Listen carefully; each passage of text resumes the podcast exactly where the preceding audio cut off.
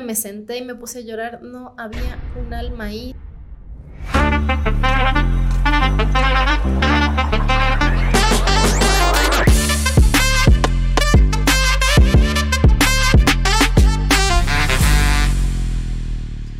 Bienvenidos a todos mis colegas emprendedores al doceavo episodio de Cagarla a Romperla, un podcast donde vas a conocer tips y herramientas que van a aportar a tu desarrollo personal y al éxito de tu negocio a través de las cagadas y experiencias de grandes empresarios que le están rompiendo cada día. Mi nombre es Ricky Nicolalde y soy un emprendedor. Empezamos. Bueno, han pasado ya dos episodios hasta el día de hoy y realmente es un gusto para mí el haber podido estar compartiendo acá en Nicoba con diferentes personajes, mujeres, hombres, que nos han podido contar su historia y que realmente han sido una fuente de inspiración, principalmente para mí, y espero también que para cada uno de ustedes que nos están viendo, que nos están escuchando. Gracias a todas esas personas que nos dejan comentarios positivos, que me escriben y que realmente son motivantes para poder seguir haciendo esto, para poder seguir compartiéndoles valor y sobre todo seguir conociendo a personas que realmente llegan a ser un ejemplo de motivación, un ejemplo de audacia, de disciplina, en el cual eh, tú te pones a analizar cada caso, cada situación y dices, chuta, o sea, realmente han tenido cagadas que dices, chuta, tal vez a mí no me está pasando eso y no doy ese primer paso para empezar con mi proyecto, para empezar con el deporte que quiero hacer o para empezar con algún hobby que queremos o trascender en el trabajo que actualmente estamos. Este espacio justamente es para poder mostrarles a ustedes que realmente todos tenemos las mismas oportunidades, las mismas capacidades y únicamente depende de nosotros el poder salir adelante. Y es así pues también que el día de hoy tenemos una invitada de lujo que muchos tal vez ya la conocerán, eh, probablemente otros no, pero ahora ya es una destacada deportista a nivel del ciclismo, tanto en, con Cotopaxi y a nivel nacional también. Y por otro lado, pues por supuesto, emprendedora también. Y hoy tengo el gusto de presentarles a Steffi Joa. Bienvenida Steffi, gracias por estar aquí. Muchas gracias Alex por la invitación. Para mí realmente es un gusto estar aquí compartiendo un poco de lo que yo he vivido, de mi trayectoria deportiva, eh, en el tema del emprendimiento también. Bueno, eh, ¿qué les cuento? Mi nombre es Stephanie Ulloa. Muchos me, me dicen Estefanía, no me gusta. Soy Steffi para todos, así que me puedes llamar Steffi, me pueden llamar Steffi, eh, así me conoce todo el mundo. Soy deportista de élite ahora, empecé hace muchos años atrás, también emprendo. Me encanta también el tema del emprendimiento, es difícil, pero ahí vamos. No, realmente qué gusto tenerte aquí, Steffi. Y hago una pequeña aclaración aquí, ¿no? Steffi me dice Alex. Y esto llega que, bueno, mi primer nombre es Alex, mi segundo nombre es Ricardo. Pero cuando yo estaba en la escuela, el colegio, todos me conocían como Alex por mi primer nombre, así me nombraban en la lista. Entonces, con Steffi ya tenemos una amistad ya de muchos años atrás, entonces por ello me conoce así. Ahora, obviamente, a nivel profesional me dicen Ricardo y obviamente ahora soy Ricky, así que en este espacio voy a ser Ricky en esta vez. ¿De acuerdo? Pero realmente qué gusto, qué honor poder compartir contigo este podcast en donde vamos a conocer tu historia. Y así queremos empezar en donde cómo tú te formaste, cuáles fueron tus primeros pasos a nivel educativo, qué es lo que hiciste. Y de ahí vamos a ir desarrollando un poquito dónde nace la pasión de la bicicleta como tal. Sobre todo. Bueno, yo empecé, bueno, yo estudiaba en la escuela Elvira Ortega y desde ahí empecé a hacer deporte. Yo soy, era basquetbolista, bueno, no, empecé a los siete años a jugar baloncesto. Fui seleccionada de la escuela, recuerdo que cuando iba a pasar al colegio, eh, mi mamá estudió en el Sagrado Corazón de Jesús. Entonces, nosotros íbamos a estudiar en el Sagrado Corazón de Jesús con mi hermana. Pero yo no quería, yo quería ir al, Victoria Vasco Scooby por el tema del básquet. Entonces yo veía que en ese colegio jugaban hermoso y yo dije, no, yo tengo que jugar en ese colegio porque tengo que hacerlo. Lo logré, mis papás me pusieron en el Victoria, a mi hermana no le gustó el colegio, pero tuvo que... de corazón. Chivita de corazón, 100%. Eh, mi hermana hasta ahora me dice, por tu culpa estudiamos en ese colegio, pero bueno, no importa. Empecé a estudiar en ese colegio desde octavo, fui seleccionada ya de baloncesto en el colegio. en noveno, décimo igual, en cuarto curso. Recuerdo que fui a mis primeros nacionales eh, de colegios en, Cuenca. Hicimos un buen papel. Eh, mi papel, bueno, ahí en el baloncesto yo era armadora. Todo el colegio fui armadora, me encantaba. Eh, sí, sí, yo armaba. tuve un entrenador lo máximo, una persona que me formó y creyó en mí. Muchas personas desde ahí ya no creían en mí. Entonces ahí yo empecé como que también a no creer en mí. Yo sabía lo que hacía, sabía la capacidad que tenía, pero como que no creía al 100% en mí. Y ojo que hay un antecedente importante aquí, ¿no? Que tal vez no lo estás contando, pero Steffi viene también de una familia de deportistas. Así es. ¿Cómo es el profe Ulloa? Que realmente es alguien muy importante aquí a nivel de la Tacunga, de la provincia, formador de muchos futbolistas acá. Y pienso también que esa ese ADN deportivo que los llevan es también por parte de tu familia, ¿no? Sí, sí, sí, justamente mi papi es un destacado futbolista. Eh, me ha enseñado mucho el tema de disciplina él a mí. Nunca me ha metido el fútbol por los ojos, jamás. Pero sin embargo yo le veía, yo le veía, yo le veía, pero nunca con la finalidad de ser como es él. Pero bueno, eh, cómo es el destino, cómo es Dios, eh, a mí me ha puesto también un deporte ahí al frente y era el baloncesto. El, fútbol nunca me llamó la atención. Yo iba, ¿no? Con mi papi, me acuerdo que, que, en vacaciones iba a Quito a entrenar con los muchachos de la Universidad Católica. Me gustaba, era como un hobby bonito todo. Entrenaba en las escuelas de mi papi, pero nunca dije el fútbol es lo mío.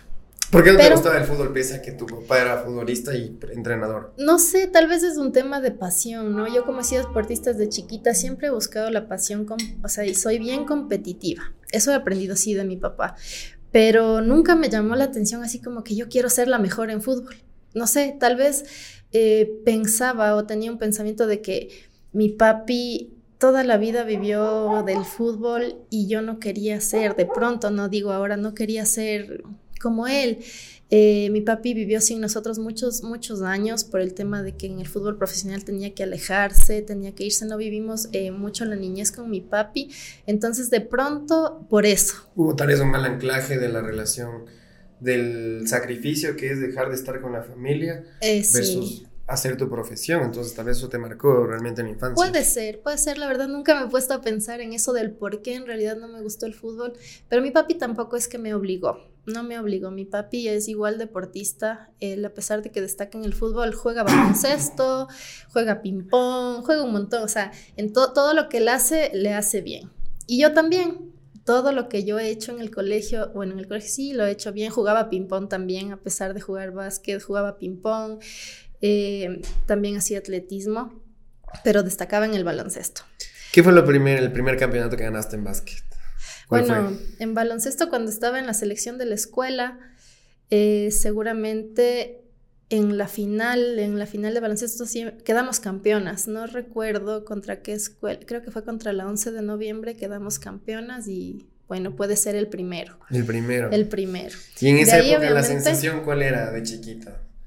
No era lindísimo. Tener la medalla, el trofeo. Claro, o sea, era lindísimo poder alzar un trofeo, poder tener la medalla, pero lo que siempre más me gustaba es el tema del público, de las barras que te hacen, de la motivación que te dan. Eso me, encantaba siempre. En ¿Y quién era tu fan número uno? ¿Y tu mami? Mi abuelito. Ah. Sí, mi abuelito, él era mi fan número uno desde que nací, creo. no, él siempre, él, él marcó mi vida muy, muy bonito. No, qué chévere, la verdad. Y esos recuerdos son los que uno lleva siempre marcados tanto en la mente y en el corazón y los hace únicos, sin duda alguna. De ahí posteriormente en el colegio seguiste con el tema... Ah, por cierto, quería hacer una pausa aquí. Eh, básquet, básquetbol, baloncesto, ¿cuál es la diferencia? ¿Existe alguna o solo es la forma de decirlo? Es la forma de decirlo. Ah, ok. Ajá. Pero eh, técnicamente aquí en... Baloncesto. Baloncesto. Baloncesto se debería decir. Baloncesto suena más, más bonito, más chévere. Entonces, más ecuatoriano. Sí, sí aunque todo el mundo dice básquet. Básquet es más común, pero baloncesto es más chévere. Técnico, no una juega profesional aquí, por favor. El baloncesto. Mucho ojo con eso. Mi coach, bueno, él decía baloncesto y eso me ha quedado. Entonces fui a un nacional en cuarto curso, en quinto curso también fue un nacional del colegio. Me encantaba los, me, me encantaban los intercolegiales. Era lo mejor que tenía el colegio. Recuerdo que cuando llegaban los intercolegiales, nosotras salíamos, toda la selección, desde las 8 de la mañana al Coliseo Mayor juguemos o no juguemos, teníamos el permiso. Y nos pasábamos en el Coliseo Mayor hasta las 5 de la tarde, que cerraban el Coliseo y que se acababan los partidos. Y esa era la época que más disfruté en el colegio, eh, el tema del deporte, ¿no? Eh, exonerarme de pronto en cultura física, hacer amistad con profesores, no sé, desde muy, muy pequeña el deporte ha abierto muchos, muchas puertas en mi vida. Y bueno, el tema de amistad es algo que valoro mucho, que hasta ahora la, la tengo con muchas personas. En el colegio también, bueno, quedé mejor deportista y en sexto curso. Llevé la, la T olímpica en el colegio. Ah, qué interesante. ¿Y en este de la cocha? Eh, ajá, en, en, el colegio. En el ah, colegio era la mejor deportista del colegio en ese tiempo. Entonces, también fue algo súper bonito. Y desde ahí dije, no, el deporte es. Y aquí viene un mito que normalmente se maneja en el baloncesto: ¿el tamaño importa? No importa el tamaño, no, no, importa para nada. Eh, he conocido chicas muy pequeñitas, muy pequeñitas, y que, que, han estado en la selección del Ecuador. Han estado en la selección del Ecuador, claro, más pequeñas que yo. Eh, por lo general, las personas que somos pequeñas en el baloncesto, yo soy pequeña, eh, trabajamos de armadoras y de, y de aleras.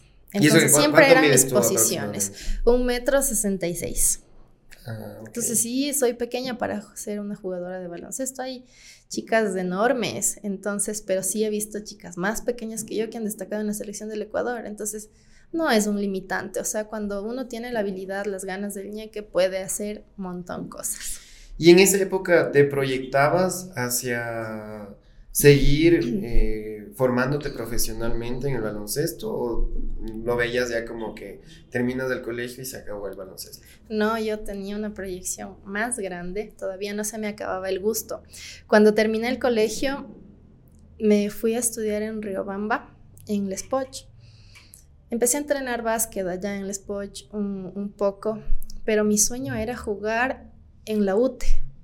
Ya. La UTE tiene un club de baloncesto muy conocido. Y uno de los más reconocidos. Y uno de los más reconocidos. Entonces, yo ya estudiaba en Les Poch. Cuando dije, no, no me siento bien aquí, este, no, yo tengo que cumplir lo que yo, yo dije alguna vez. Me acuerdo que busqué un cupo en la UTE y me salió el cupo. Me fui a dar las pruebas calladito de mi papi, porque obviamente él ya me apoyó para ir allá, a Riobamba. Di las pruebas y salí aprobada, exonerada el prepo. Le digo, mami. o sea, también inteligente aparte de. No, sí, sí, nunca me quedaba supletorios en el colegio, no. Eh, sí, sí he sido una buena estudiante también, no así que bestia que venga, ¿no? Siempre tuve. no, no, no. No mala gente, no. No, no mala gente, no, no era. Más me gustaba el tema del deporte, pero nunca descuidé mis estudios, nunca descuidé mis estudios. En ese tiempo, o sea, qué miedo quedarme a supletorios, mi papi me. que me podía. en ese sentido, siempre, había, siempre hay un mito también, ¿no? Hay, hay personas que de pronto en el colegio son buenas para el fútbol y tienen el sueño de ser futbolistas y vienen los padres que te limitan y te dicen, no, hijito, tienes que estudiar porque futbolistas son los vagos. Así Entonces no sé si pasaba igual algo similar que a veces muchos nos frustramos por eso. ¿no? Sí, no, la verdad como vengo de una familia de deportistas, mi papi encantado de la vida me ha apoyado siempre, pero no, obviamente mis estudios no podía descuidar por nada del mundo. Él era feliz viéndome jugar en los internos, en los intercolegiales, mi abuelito, mi mami, todo el mundo, pero, o sea, no, yo sabía que tenía que terminar el año, tenía que pasar el año y todo. Entonces, no, siempre he sido súper responsable en ese sentido también. Y dentro de este proceso entre el colegio, por así decirlo, ¿cuál fue la cagada más grande que pudiste haber hecho? A nivel deportivo, tal vez, o sea, te, no sé, por error tuyo perdieron una copa, un campeonato o de pronto por ahí, por alguna indisciplina, hiciste algo indebido? A ver, en el colegio, ¿qué pude haber hecho de malo? no. No me acuerdo, no pasó. No pasó, no, no, realmente no pasó. Era súper dedicadita en el colegio. Es más, a mí no me dejaban salir. Eh, ah. Creo que mi primera fiesta que hice en el colegio fue en, el, en quinto curso. Y ahí tuve mi primer enamorado también, pero yo era súper dedicadita. O sea, de la de casa. como se dice. Sí, de la casa al colegio, del colegio a la casa. Eh, nunca me he fugado del colegio. Y ahora escucho así eh, que incluso mi mami se ha fugado y digo, yo nunca me he fugado del colegio. O sea, No sé por qué, pero disfruté mucho esa época. No he hecho cosas malas, la verdad. Tal vez en los juegos sí, muchos errores en, en los partidos que me han costado eh, estar de titular muchas veces, por más que yo, yo era en algunas ocasiones capitana del equipo, pero si cometí un error, me sacaba y no jugaba y ese era mi castigo. Entonces sí, algunas ¿Tuviste alguna lesión en el básquet? En el baloncesto no, no mucho. Eh, una vez me, me fisuré el dedo de la mano en un interno y venía el intercolegial, entonces era lo peor, pero yo jugué así, o sea, yo jugaba así, era tan, no sé, apasionada que jugaba así, o sea, no me importaba andar con la férula ahí, pero yo jugaba así. No, yo te cuento que, que el baloncesto nunca ha sido mi deporte preferido, pero siempre te has de jugar en el colegio. Sí, sí. Como parte de las disciplinas que te dan, entonces yo siempre tenía un problema que me llegaba una, una pelota y pum en los dedos y me doblaba los dedos y por eso detestaba el, el, baloncesto, no me gustaba. Encestar sí, jugar ahí al que el reloj y esas cosas tradicionales, ¿no? Pero de ahí sí no, no, no, siempre le tuve un poco de temor a la Claro, no, y esa es la lesión básica del baloncesto, los dedos. Yo creo que mi, todos mis dedos son así como chuequitos, porque todos los dedos me Oye, tiene unas manos súper grandes también, más, qué buena Una vez me dijeron, yo iba en el, en el, en el metro en Quito, estudiaba en Quito, ¿no? Iba en el metro, iba así, y un chico me dice, ¿tocas el piano? Y le digo, no, toco el piano, no, yo sí que me ve la mano. No toco el piano. Ah, me dices que tienes unas manos, tienes dedos de pianista. Ah, no, le digo, juego básquet, tal vez sea por eso. ah, sí, sí, dice, puede ser. Y yo me Oye, pero sí tienes manos súper Sí, tengo los dedos súper largos. Mira, tengo dedos súper largos mis manos. Sí, sí los veo. Ya dan miedo esas manos ya. Sí, no, no he hecho nada malo con las manos. no he hecho nada mal, solo agarro el volante de la bici ahora, ¿no? Ah, ya, soy el eh, volante de la bici, ¿no? nada, nada más. No, no, nada más, nada más. Eso en no, el pero chévere. ¿Y de ahí cómo fue tu decisión de, de estudiar a lo que tu profesión ahora, ahora es? ¿Cómo escogiste el ser ingeniero en comercio mm. exterior y aduanas? Ya, escogí esa carrera porque yo quería estudiar en la UTE. Puse, me puse a ver las carreras que había en la UTE, eh, los programas de pregrado y, y bueno, esa fue la que me llamó la atención. Dije aquí tal vez pero yo fui a la UTE por el básquet. o sea, fue por eso. Y de ahí me puse a buscar una carrera y dije, voy a seguir esta carrera, se ve interesante, investigue un poco negocios internacionales, tal vez viaje mucho, aprenda muchos idiomas, me voy a, a poner en esta carrera. No fue algo que bestia que me apasionaba, porque no conocía tampoco. Entonces, entré a estudiar esa carrera. Entro a la UTE y se cierra el club de baloncesto. Chuta, cagado. Cagado. cagado. Entonces, dije ya nada no se abrió, no se abrió, hasta que cuando estuve por cursar eh, octavo semestre, eh, vuelve la selección de baloncesto femenino. Y dije, no, aquí es mi oportunidad, yo estoy aquí por eso. Me inscribí, pasé todo, jugué en la selección de, la UTE en baloncesto, jugué una final contra la Universidad Católica en Quito, quedamos segundas, eh, pero fue hermoso, o sea, ahí, ahí dije, aquí cumplí mi sueño y aquí se acabó el baloncesto. Después de eso no tuve más. ¿Pero era un campeonato nacional o como entre universidades? Universidades. Era universidades porque recién se abría el tema de la selección nuevamente, el club y todo eso. Entonces, pero bueno, ya cursé mis últimos semestres y logré estar en la selección de la UTE. Tengo ahí unas fotos eh, en las que puedo decir sí jugué en la UTE y cumplí mi sueño. Me gradué de la UTE eh, y empecé a jugar un poco barriales aquí en la, en la ciudad, venía los fines de semana, empecé a jugar barriales, era algo bonito también, otro mundo, ya no es muy profesional, pero es un tema competitivo muy grande los barriales aquí y jugaba en algunos equipos en donde, bueno, tengo muchos, muchos amigos que me ha dado también el baloncesto. Me gustó, pero, pero ya lo dejé porque empecé a conocer la bicicleta. Y antes de irnos a la bicicleta, ¿El baloncesto sucede como en el fútbol también aquí en los barriles que sí les pagan por jugar o aquí sí es puro amor a la camiseta? Es puro amor a la camiseta. Lo que nos daban aquí es como que los, los uniformes Eh, y nada más los uniformes y eso. A veces, bueno, ahora creo que ya traen jugadoras y les pagan, por lo menos les dan zapatos de baloncesto y eso, pero ya, pero no, no nos, no nos pagaban. Claro, porque normalmente en cambio en el barrial de fútbol aquí sí escuchan. Sí los contratan. Que los contratan. Hay contratos. Que pagan 20, 40 dólares por partido en barriales. Hay contratos, claro, el fútbol es un deporte millonario.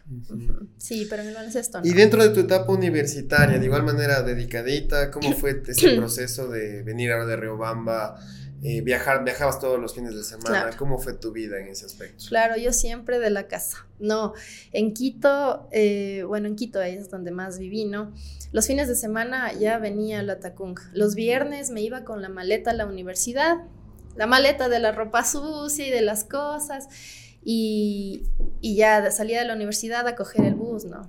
El bus, de, entrar a la universidad, en bus venía cargada la maleta pasaba el fin de semana aquí full farra. La típica vida del foráneo. Claro, la típica vida, del foráneo. Venía acá ya mis amigos de aquí, entonces ya el, sábado farra, el viernes mismo, ¿no? El viernes mismo farra, el sábado farra, y esa era, era, era todos los fines de semana eso, o sea, recuerdo mucho, es una época muy bonita también, muy desmandada también, pero creo que es parte de, parte de... Claro, es parte de... Claro, esas farras eran lo máximo también. Algunos cumpleaños, me, me, acuerdo. Algunos cumpleaños, claro que me acuerdo, por supuesto que me acuerdo. no, pero muy, muy chévere esa época también. Es parte de la vida, o sea, también es algo de en lo que tú Mm, ves cosas para poder, eh, no sé, aprender de ellas y ser mejor también. No sé, la vida social es muy importante también. No, sí, también el hecho de, de reivindicar también amistades que a veces por el hecho de haber estado lejos no te veías de nuevo con tus mejores amigas del colegio que decidieron estudiar otras carreras distintas. y siempre era ese momento de encuentro, de diversión, que forma parte creo que de toda la vida de un, ya de un joven estudiante universitario, ¿no? Claro, no. Era lindo volver los viernes y era horrible volver los, los domingos en la noche. Otra vez con la maleta, el bus y con el bolso de compras y, ese trajín, qué bestia, me acuerdo, y era algo que, que, me costaba tanto, pero o sea, lo lograba, ¿no? Y creo que bueno, eso nos pasaba a todos los foráneos. por supuesto. Y, y ha habido un común denominador aquí en, en el podcast de Cagarla Romperla Muchos han sido estudiantes, igual foráneos, que fueron a, la capital. Y les pasaba siempre la típica nada que les robaron en algún momento. ¿Te pasó alguna vez a ti eso? En Riobamba me robaron. Ah, en Riobamba. En Riobamba, que no estuve, no estuve ni mucho tiempo. Eh, recuerdo que, fui a comer y en el carro ya estaba mi maleta para venir acá, a la Tacunga. Estaba mi maleta con mi computadora, mi mochila. Eh, cuando volví al carro, no estaba mi maleta, me quedé sin computadora, sin cuadernos, sin mis útiles de, universidad, sin ropa. Me robaron y ahí me despeché completamente de la ciudad. Qué bestia. A pesar de que no me gustaba, porque yo tenía el enfoque en otro lado, me roban y me. O sea, me abrieron el carro y, me y me sacaron todo. O sea, se llevaron hasta la maleta de mi ropa que traía a lavar. O sea, qué bestia, ¿no? la ropa sucia, no, qué bestia, me, se me robaron eso y chuta. Igual ahí me despeché de la ciudad en Quito. Gracias a Dios nunca me ha pasado nada. Iba de bus en bus. Para llegar a la universidad yo tenía que coger tres buses. porque yo vivía, yo vivía en el sector de la pasteurizadora Quito. Eh, bueno, ahí eh, vivía mi, mi, tío, ¿no? Empecé ahí de ley, viviendo con el tío. Y ahí cogía tres buses, qué bestia, qué difícil que era. Pero bueno, ahí una jovencita tenía toda la, la energía. La energía para hacer eso. Ahora cuento y digo, ¿cómo hacía? Qué pereza, qué bestia. No. pero gracias a Dios nunca me robaron sustos. He tenido un montón, pero nunca me pasó nada. No, súper bien. Y bueno, creo que es parte, como decimos, ¿no? de la vida del foráneo que, que pasa y que obviamente todos los hemos vivido en algún momento. Y en ese sentido, el amor, las relaciones amorosas, ¿cómo fueron? ¿Tenías novio? ¿No tenías novio? ¿Cómo se fue dando ese tema? Eh, bueno, yo sí tenía novio desde los 16 años. Una ¿Ese fue el primero o el segundo? El primer novio. El primer novio formal tuve desde los 16 años, pero hasta la fecha. Hasta el día de hoy. Claro, con altos y bajos, con terminadas, con, con que hemos regresado. Con idas y volvidas, como se diría. Con el problema por aquí, que por el cuento por acá, no, sí, ya hasta hoy son muchos años, muchos años. Aquí ah, bestia, ¿sabes? tu novio desde los 16 del año. Mándale saludos al, al eterno, por favor. al eterno enamorado, porque bueno, hasta ahí nomás. Y, padre de tu hija. Es el padre de mi hija, sí. Ya nos vas a contar esa historia, fruto del amor. no, ya nos va a contar esa historia, así que quédense enganchados aquí. Y es momento de un pequeño espacio publicitario en donde queremos agradecer a todos nuestros patrocinadores que hacen posible este podcast. A Nicoba Business and Marketing Consulting, son especialistas en estrategia digital. Nico Parts, repuestos y accesorios, todo para tu camionino. Y Santo Dulce Cereal Bar, convertimos tu cereal favorito en helado. Una relación de varios años es lo que te vino definiendo a ti desde los 16 hasta el día de hoy.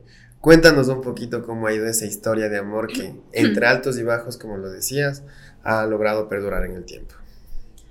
Bueno, creo que mm, lo que nos unió en sí es el deporte. Yo a él le conocí eh, jugando básquet en el colegio. Ah, Recuerdo que mi entrenador nos hacía jugar contra hombres para hacernos más fuertes. Entonces nos traía la selección del Ramón Barba Naranjo a jugar, la selección del Vicente León. Entonces una de esas fue, no, el partido, el Victoria Vázquez Scooby contra el Vicente León, mujeres contra hombres. De casualidad él también era armador. Yo armadora, me tocaba defenderle a él todo el tiempo, o sea, era marca personal. Entonces él decía que yo era una grosera, que yo ya, ya él sentía ¿no? que, que le pegaba mucho, que no sé qué. Entonces todo empezó desde ahí, o sea, nos atamos por el deporte. En el colegio obviamente ya empezamos los intercolegiales, nos veíamos en los, en los intercolegiales, empezamos a tener un gusto mucho por el baloncesto, nos reuníamos a, a jugar básquet entre amigos, súper sano antes todo eso, a pesar de que por ahí siempre cualquier cosita, ¿no? Pero súper sano antes, ¿no? Nos reunimos entre amigos, nos íbamos a jugar básquet todos los domingos, ya era fijo, entonces ya estábamos juntos y tanta cosa. Ya había que el empujón no era, no era por jugar, sino era a propósito. Claro, era a propósito, como que ya, exacto, ya que el coqueteo, que tanta cosa, entonces. Ay, que te cogí la mano. claro, así era, no es que era así, ¿no? Entonces, bueno, empezamos con eso, ahí le conocí, eh, ahí me enamoré, bueno, ahí... ¿A primera vista o no a primera vista? Em, no mucho a primera vista, fue más ya con, cuando empezamos a tener el contacto de que ya en los partidos y tanta cosa, que teníamos cosas en común, que los entrenamientos... Exacto. Que me regresas a ver, que estabas jugando y estabas pilas a ver si te veía no. Claro, claro, esa picardía de ley. Entonces ahí me acuerdo que que eran las típicas llamadas, ¿no? Que, que de tres horas por teléfono convencional. Y que trababa el teléfono Claro, tener que hablando. Ahí, o sea, a veces no se sabía ya ni de qué hablar pero se hablaba, ¿no? Que te, dedica, que, te pone la canción y que te dedica, entonces todo eso fue bonito, ¿no? Y, los mensajes de texto que antes te ponías un paquete ilimitado y tenías un montón de mensajes y full chat. Oye, pero la vergüenza que era para uno como hombre, llamar a la casa de la novia o su sodicha en ese momento y que te conteste el papá. Claro. Buenas noches, pa, colgado del teléfono. A la segunda. Buenas noches, por favor, contá. de quién? Dale paso. Steffi. no, bueno, no me ha pasado. Yo siempre avisaba ya, ahorita me puedes llamar. Ah, tú estabas pendiente. pero ¿y si te querías llamar de sorpresa? No, verás lo que me pasó una vez. Mi papi no sabía que yo tenía enamorado. Nunca le conté. Me daba un poco de recelo. Mi papi era muy celoso y nos tenía eh, metidas en la cabeza que cuidado, enamorado, cuidado todavía, ¿no? Y así. Entonces una vez me fue a ver en la casa mi papi trabajando, obviamente. Yo bajaba las gradas, porque vivo en, por el Calvario, por la Virgen, bajaba las gradas de ahí, cogidas de la mano así. Y mi papi subiendo las gradas. ¿Qué ves? Y nosotros así, de un. Mi papi se mataba de la risa. Que él escogió la corriente. Dice, ¿qué pasó? ¿Qué pasó? Mío picarón también en vez de estar. Mi papi siempre ha sido así, pero obviamente después ya habló conmigo y todo. El, el Anderson se puso rojísimo, o sea, no, no sabía qué hacer. Y ahí, y ahí nos cachó, o sea, ahí nos cachó. Bueno, obviamente después conversamos, sí, papi es mi enamorada, cuidado, cuidado, Stephanie, cuidado, cuidado. Pero bueno, ahí ya pasó todo, ya, ya le conoció y, y ya desde ahí empezamos la relación. En la universidad tuvimos un poco de altos y bajos. Él estudió en Ambato, yo estaba en Quito, entonces nos alejamos un poquito. Después de él, eh, igual no le gustó Ambato, se fue a Quito. Y bueno, ahí ya pasábamos en Quito, salíamos a comer. No, vivíamos juntos. Pero pasaban juntos. Pasábamos juntos, obviamente. Ella tenía de acuerdo a los horarios. la ropita. No, no, no. no, ya te, cogimos la mentira. Eso pasó ya después, obviamente, ya cuando cursábamos casi los últimos semestres, cuando ya teníamos, digamos que ya los horarios en la tarde, horarios iguales, porque antes, imagínate, en la universidad, a veces en la mañana volvíamos a la una la tarde, entonces así, ¿no? Y, mis papás siempre a mí me llamaban, ¿no? Una noche ya la casa, ¿estás en la casa? Sí, ya estoy en la casa. Yo, y al principio vivía con mis tíos, entonces era un control súper Estricto. Estricto. Ya después me fui soltando un poquito más. a, veces sí, obviamente, a veces sí salía. Salía con mis amigas, de por ahí una farra, por ahí ya me quedaba a dormir donde mi amiga y tanta cosa. Los jueves en Quito generalmente eran las, las farras porque viernes ya me tocaba regresar a la tacunga. Chuchaki, chuchaki. Chuchaki, chuchaki, no, dele chuchaki, chuchaki, otra vez acá. De nuevo, acá los inquietosos. con la misma, sí, acá los inquietosos se salía igual, se salía igual. Entonces, así, así le conocí hasta ahora. Bueno, gracias a Dios, con, él, tuve mi hija. Em, el fruto del amor, como te decía. ¿Del amor o de la reconciliación? De la reconciliación. ahora que me dices sí, de la reconciliación. ¿Cómo fue esa reconciliación? Y nace tu hijo. Bueno, eso sí está interesante. Claro, no, terminamos con él casi un año casi un año de no vernos, de no hablarnos, de nada. Entonces ahí cada quien se dedicó a hacer su vida. Todos desenfrenados. Claro, tal vez. exacto. Los 16 hasta lo que imagínate. claro, imagínate. Yo empecé a hacer nuevos amigos, él también. A vivir la vida. A vivir la vida de una forma diferente. Entonces. Y después, eh, una vez recuerdo que en Quito le vi así pasar, fue así como novela, ¿no? Yo estaba en el bus para irme a la universidad y ¡pum! pasó. Y el viento de la rosa. El viento de la rosa de Guadalupe me toca y no, o sea, yo creo mucho en esas cosas de la, de la ley de atracción y así porque me ha pasado. Al siguiente día él me escribe, al año me escribe, entonces, Steffi, que sí, que no, que podemos salir a comer y todo. Ok, Oli, Oli, porque Ajá. yo le digo así. ¿Pero le extrañabas? ¿Lo había superado? Obviamente, no, o sea, yo vivía mi vida eh, con mis amigas, la farra y todo, me gustaba, pero siempre como que pendiente de pronto de redes sociales y qué estar haciendo y así. ¿Hubo algún chico ahí que te molestaba en ese año? Claro, sí, sí, sí, en la universidad misma, obviamente, como te digo, yo también me solté un poco, eh, conocí nuevas personas, él también. Entonces eso también sirvió, ¿no? Para ver o darnos cuenta si en realidad tenía que volver él a mi vida. Volvió a mi vida, empezamos nuevamente a hablar y ¿Y fue lo mismo que la primera vez o mejor que la primera vez cuando se reconciliaron? Creo que mejor, creo que mejor, un poquito nosotros también ya más vividos, digamos así, un poquito más maduros.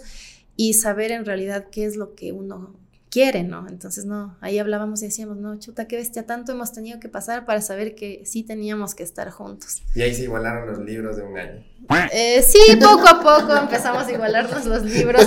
Recuerdo que nos fuimos de paseo a baños y ahí él se me volvió a declarar, o sea, porque tenía que volver a hacerlo, ¿no? Tú bien tradicional. Entonces, claro, súper así bien, todo tenía que hacer bien, si no nada. Entonces ahí me acuerdo que se, me debe estar acordando, debe estar ardiendo las orejas en este momento. La sí, ojalá, ojalá. Entonces, no, de ahí eh, regresamos y me parece que a, la, eh, a los ocho meses de haber regresado, yo ya estaba egresando de la universidad, entonces ese tiempo como que ya estábamos más juntos y todo, y, ahí me quedé embarazada. Yo me quedé embarazada justo cuando egresé de la universidad. O sea, justito terminé y me quedé embarazada. ¿Y cómo fue ahí la reacción? ¿Qué, fue lo primero que pensaste? ¿Cómo le dijiste? Cuando, eh, bueno, cuando me hice la prueba de embarazo estábamos juntos él, bueno, sí, me apoyó en todo, ¿no? Estuvimos juntos. Ah, fueron los dos a recibir los nos resultados. Fuimos, nos fuimos, él me acompañó. yo ya estoy con síntomas. Claro, obviamente no, yo le dije, yo ya no, no, estoy bien, o sea, no estoy bien, algo me pasa y tanta cosa. Prueba de embarazo. Prueba positiva, nos, me puse a llorar como, ¿qué? O sea, como loca, estaba mal, él, él también. Y ahora, o sea, mi mayor temor, ¿cómo les digo a mis papás? Creo que es el de todos, ¿no? Cuando no tienes algo planificado y ¿cómo les digo? O sea, qué edad tenías? 25 años. Y eso que no estabas todavía ya muy jovencita, sino ya... Claro. De los 25 que es la mejor edad para una mujer tener hijos. Y yo creo que sí, ahora me doy cuenta que sí, porque compartes más con, tu hijo. Pero obviamente ese temor de la casa, los padres, que claro. tal vez curuchupas, como se dice también, y el temor, y ahora qué van a hacer en la casa, chuta. Claro, sí fue súper difícil. Mi papi no me habló muchos días, mucho tiempo, no me habló creo que un mes. O sea, se, no sé, fue como que, que, le defraudé, digámoslo así, porque él de pronto me quería llegar, ver, llegar muy alto, pero como digo, nada es imposible, ¿no? Y desde ahí empieza mi, mi formación, la formación de mi carácter. Eh, le tuve a mi hija y fue un giro total de mi vida. Tuve que regresar acá a la Tacunga. Eh, papá de mi hija obviamente seguía estudiando, él no acababa la universidad. Yo estuve aquí, ya tuve que dedicarme a mi hija gracias a Dios, bueno, cuando nació mi hija, en mi casa también cambió todo. Eh, mi papi ahora es la de ración, mi hija es, es, otra hija de mi papá. Yo ya, como te decía, quedé en segundo plano. Entonces dije, bueno, ¿qué hago? Y creo que es algo que siempre pasa, ¿no? Porque normalmente siempre creo que cuando de pronto tienes hijos joven, como yo no tengo hijos todavía, pero siempre, bueno, primero fue el temor de tus papás y ahora cómo le vas a tener a tu hijo y qué te van a decir, te van a pegar o lo que sea, ¿no? Exacto. Pero ya cuando nace y todo empieza a cambiar y ya es otro escenario, pero siempre los abuelos chochos se vuelve la adoración, como tú lo dices, ya cambia totalmente el escenario. Al final ya, más que ser abuelos, llegan a ser los segundos padres y te van a apoyar en todo. En todo. Sí, gracias a Dios, a mí me apoyaron muchísimo los papás de, los abuelitos de mi hija, mis papás nos apoyaron un montón para poder nosotros seguir eh, estudiando. Eh, bueno, yo sí me dediqué a mi hija 100%, los dos primeros años fui para mi hija. Y en ese momento, no, tal vez justamente por las creencias y, su formación, ¿no les dijeron que tienen que casarse o cosas por el estilo? Sí, sí, obviamente sí. Cuando, bueno, ya estuve embarazada, nos dijeron, bueno, y ya, o sea, se tienen que casar. Mis papás no, no mucho. Eh, pero nosotros, bueno, de, una les dijimos que que no, primero no nos vamos a casar. Nosotros si nos casamos queremos casarnos no porque yo esté embarazada. Nos queremos casar haciendo una fiesta linda, o sea, algo no bonito como se sueña. Entonces no es el momento. No nos obligaron, nada que ver, eh, aceptaron lo que nosotros quisimos en ese tiempo y lo más importante para mí en ese momento era mi embarazo, mi proceso de embarazo y, tenerle a mi bebé. ¿Qué fue lo más difícil de, de tu proceso de embarazo? ¿Qué recuerdas? Creo que lo que todas las mujeres que somos mamás eh, recordamos del embarazo primerito son a los tres primeros meses del tema de que te dan esos malestares de náuseas. Qué bestia, eso fue horrible. Yo lloraba y decía esto yo no le deseo ni a mi peor enemigo. No tenía enemigos, pero no, no le, o sea, qué horrible, no, no, no. y el Anderson sentía esos estragos también, porque es que le pasa al hombre no, a veces, ¿no? yo llegué a, tenerle un asco terrible a un perfume de mi papi. Qué bestia, tuvo que botar, no, horrible. Y hasta ahora si yo huelo ese perfume con alguna otra persona, yo no puedo. No, me daba cosas, olerle, oler, o sea, no sé, muchos, muchos dolores, tenía asco al agua, o sea, a muchas cosas. Qué feo que era cuando se acabó, eso se te acaba de un día para otro. O sea, el otro día dices, ya, ya no, ya no, y qué bonito que es. Entonces, desde ahí empiezas a disfrutar tu, época de embarazo. Tu embarazo empiezas a disfrutar pasando esa etapa. O sea, no es que dura todo el embarazo. No, no dura. Bueno, dicen que hay personas que les dura todo el embarazo, pero eh, generalmente no, no creo que dure todo. A mí a los cuatro meses se me acabó eso. Ay, gracias Diosito. O sea, gracias, y, los cambios físicos que normalmente también llegan a ser complicados para la mujer, ¿cómo te sentías en ese aspecto? Eh, Sabes que sí es un tema medio feo, ¿no? Ver cómo te empiezas a engordar y tanta cosa, la pancita, pero bueno, yo siempre me mantuve activa, eh, no podía estar quieta, o sea, yo caminaba, o sea, hacía actividad física a mí mi pancita se me empezó a notar en el último mes, ya así súper grande, entonces ahí sí fue como que me engordé un poquito más porque tenía más, ahí sí me daban antojos. Mi antojo que es hasta ahora es el quimbolito. Qué bestia, o sea, yo veo un quimbolito y me como cinco quimbolitos porque eso me pasó en el embarazo. Y mi hija no come mucho el quimbolito. Pero lo ves que no te haces un quimbolito, no, no me hago un quimbolito, pero ¿cómo comía? ¿Cómo comía ese? Eh, ¿Qué bestia? Me comía quimbolitos. Me traían quimbolitos y qué rico, o sea, eso era lo, más rico del embarazo. Y hasta ahora me he quedado con ese antojo, creo que no se me va a quitar nunca porque amo el quimbolito. Amo el quimbolito. Y así nació mi, mi bebé. ¿Cómo se llama tu bebé? Lía Rafaela. Ah, se llama Lía Rafaela. Para mí era un poco el tema bíblico, son nombres bíblicos. Pero para el papá dice que es Lía por Leo Messi y Rafaela por Rafael Nadal. Entonces, si le preguntas a él, él va a decir eso y si me preguntas a mí es un poco más bíblico. claro que asociamos, sí, los dos escogimos el nombre. Queríamos ponerle un nombre fuerte, pero delicado al mismo tiempo y el segundo fue el fuerte. Ella es Rafaela, Rafa le decimos y tiene un carácter demasiado fuerte. ¿Qué, se le papá a ti? No sé, es una mezcla total de los dos en el carácter. Ninguno de los, dos somos así tan fuertes, así, no, no. Pero ella sí, ella nos, nos hace ver la vida diferente. Y una vez que nació tu hija, eh, entiendo, estabas por graduarte todavía, no te habías graduado. Claro, no me había graduado. ¿Cómo dio ese cambio de 360 grados en tu vida para enfocarte ya en tu hija, en tu profesión y qué hacer de tu vida para poder sostener a, tu familia. Claro. Bueno, cuando nació mi bebé, yo me gradué cuando ella tenía, eh, si mal no recuerdo, unos cuatro meses, un poco más puede ser. Y ahí yo me gradué. Entonces, obviamente estaba aquí en La Tacunga, vivía con mis papás. Y cuando me puse a ver, bueno, ya tengo que, que ejercer mi profesión, tengo que buscar un trabajo. Creo que todos empezamos por buscar el trabajo, postular y tanta cosa. Me salió un trabajo en una institución financiera. Yo contentísima, dije, bueno, voy a empezar a trabajar y es lo que se hace en la vida. Ya radicada aquí en la Tacunga. Ya radicada aquí en la Tacunga. Dije, bueno, eso es lo que toca. Eso es el orden de la vida, decía yo. ¿Y estaba alineado a tu profesión? Mm, en negocios, sí, estaba en el área de negocios, pero bueno, mi profesión son los negocios internacionales. No estaba muy ligada, pero bueno, era un trabajo. Y, y yo con mi hija necesitaba trabajar, o sea, era muy importante que yo también tengo genere un ingreso. ¿Y era tu primera experiencia a nivel profesional? Bueno, mi primera experiencia ya fue en Quito. Yo trabajaba en una agencia de carga internacional en Quito, entonces, pues obviamente mi sueño era ya quedarme allá. De pronto allá crecí un poquito más.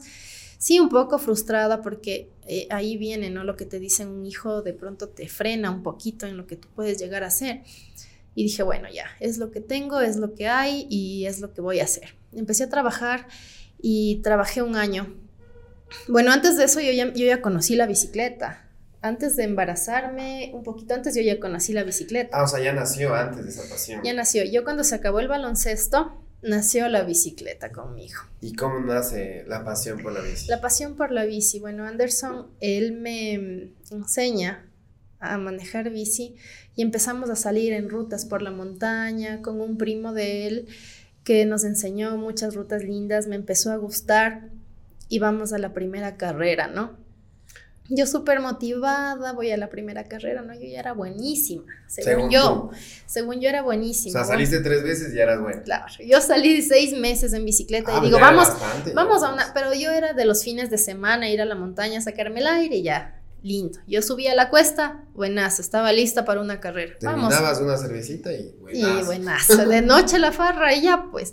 Entonces fui a esa carrera y me inscribo en la categoría, en la distancia larga y todo. Corrimos en parejas mixtas, ¿no? Cuando al kilómetro 5, Anderson pincha la, la llanta, no teníamos herramienta, nada, y me dice, Del, o sea, ya no importa, ya termina la carrera, digo, ya termino la carrera. Me acuerdo que faltaban creo que 10 kilómetros para acabar esa carrera y era una cuesta maldita que yo, o sea, me puse a llorar porque ya no avanzaba. ¿De verdad lloraste? Ya no avanzaba, me puse a llorar, lancé la bicicleta. Y me, frustró horrible, me senté y me puse a llorar. No había un alma ahí, solo las personas que subían no sabían dónde estaba. Era en Santo Domingo la carrera. Esperé el carro de abasto, el carro escoba, el que va recogiendo a los ciclistas rezagados. Y yo llegué a la meta en el carro escoba. O sea, llegué a la meta con los ciclistas. Todavía. ¿Sabes que no me daba vergüenza? No me daba vergüenza. Yo quería ya, o sea, estaba harta, me, me, frustré tanto que dije, ¿qué hago aquí? O sea, estoy sacándome el aire y... Por cómo, gusto. ¿Cómo lloré? No, feísimo. Bueno, fui a la final a coger la medalla de participación y llegué con los gorditos, o sea, así, ¿no? Y dije, después me puse a pensar y dije, no, o sea, es algo que sí me gusta y si me metí a esto, tengo que hacerlo bien. Como en todo, en lo que yo me he involucrado, o sea, si me involucro en algo es porque voy a hacerlo bien y si no, ahí nomás. Empecé ya a salir un poquito más, a entrenar y todo eso. Cuando se me presenta la oportunidad de de manejar el grupo de mujeres en bici aquí en La Tacunga. Ese grupo, un año antes de que yo empiece, ya nació aquí en La Tacunga. Pero para todo esto todavía no estabas embarazada. ¿O fue parte eh, A ver, déjame ver. No, claro, no, yo ya le tuve a mi, a mi bebé. Ya le tuve a mi bebé, claro. Ya le tuve a mi. Pero ya estabas involucrada. Ya estaba involucrada en el ciclismo, obviamente. Ya empecé a entrenar, a salir con hombres, yo salía con hombres, pero nunca me daba por vencida. Y todo todavía sin una meta clara de lo que querías llegar, lo hacías más como por un hobby inicialmente. Sí, obvio, lo hacía más por un hobby porque me gustaba, pero siempre quería ser mejor. Por justamente lo que decías que eres competitiva. Soy, sí, yo siempre, toda la vida he sido competitiva, entonces siempre he querido ser mejor en todo. Y empecé a entrenar un poquito más, ya empecé como que esta bicicleta ya está, ya no quiero esta bicicleta, quiero mejorar la bicicleta. ¿Cuál fue tu primera bicicleta? Mi bicicleta, mi primera bicicleta fue una, una Leaf, una Giant Leaf. Eh, me acuerdo que me decían, tu bicicleta es de... Básica, ¿no? Mm, más, bueno, sí era básica, o sea, la relación básica, súper básica, tenía 3 por 8 creo la relación, entonces era durita, me decían la bicicleta de las llantas cuadradas, porque, porque me acuerdo que una vez cambiamos de bicicleta con Anderson, él tenía ya una bicicleta mejor, y en esa bicicleta, qué bestia, qué lindo. Y él manejó mi bici y le costó tanto que se no, esta bicicleta está con llantas cuadradas. qué bestia. Entonces, y ahí me entendió. Me entendió. un punto importante porque eh, normalmente para quienes empezaron o empezamos en bicicleta, eh, muchas de las veces tal vez ves la, ves la bicicleta más baratita o la que tenías guardada de hace años, de años, que tal vez fue de tu hermano, de tu papá, y empiezas a salir con esa. Y aquí también viene el hecho de pensar en el cual si quieres empezar a hacer un deporte, no, que no exista un limitante en que tal vez empieces con lo mejor, o uno muchas veces dice, no, si no tengo la mejor bicicleta o una bicicleta intermedia no salgo, si no tengo los equipos no salgo. Al final es motivarte y darte cuenta de que si empiezas en algo, sea un deporte, en este caso la bici, no importa que sea básica, al final lo importante es que vayas desarrollándote de a poquito, que vayas encontrando esa pasión y ese gusto y sobre todo vayas conociendo del medio, porque ya vas a entender justamente el equipamiento de la bicicleta, cuál vienen a ser las diferencias principales, que de hecho ya tú nos vas a ir comentando más al detalle también. Claro, el tema de comprar una bicicleta básica creo que es muy importante para una formación de un ciclista. Tenemos que empezar por conocer eso para que poco a poco vamos mejorando los componentes, bicicletas y todo, y ahí nos vamos dando cuenta de pronto la importancia de tener un componente mejor, pero ya para el tema un poco más competitivo. pero sí, la pasión se encuentra con la básica, definitivamente. La pasión se encuentra con esa en la que en la que te cuesta tanto, pero lo logras. Sí, así sean llantas cuadradas. Así sean llantas cuadradas, subí a la cuesta.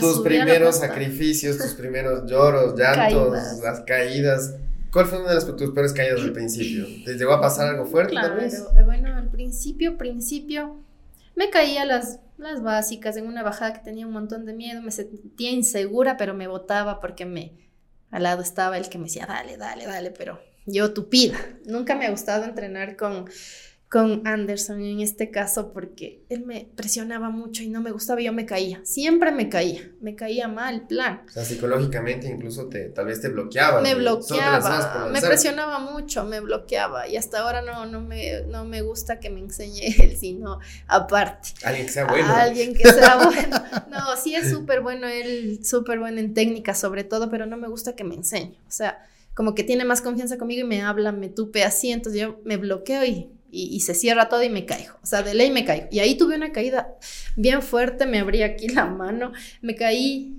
porque él me tupió así y me caí, me, caí feo y me abrí la mano aquí y, hasta ahora tengo un bloqueo mental con la arena, los ríos secos que te llaman ahí. Claro.